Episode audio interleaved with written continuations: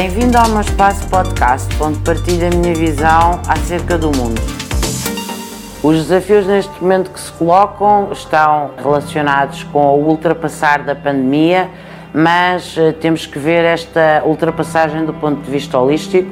Na questão da educação, nós tivemos no ano letivo 2021-2022 a maior entrada desde a década de 90 de estudantes no ensino superior. Isso significa que as famílias estão com confiança e que as famílias percebem que a qualificação dos jovens é aquilo que traz efetivamente emprego com qualidade, que traz o trabalho digno, que traz remunerações mais elevadas e que aumenta a qualidade dos jovens.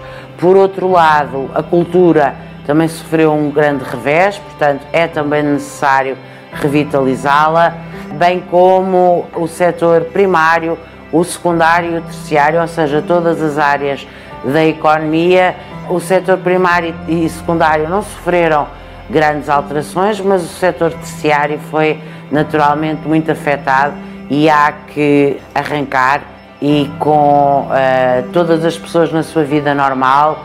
Nós tivemos alterações no que diz respeito aos usos da máscara, portanto, do ponto de vista da socialização, também há novos hábitos que se reintroduzem na sociedade portuguesa e isso é naturalmente muitíssimo relevante e fundamental para encararmos o futuro com confiança.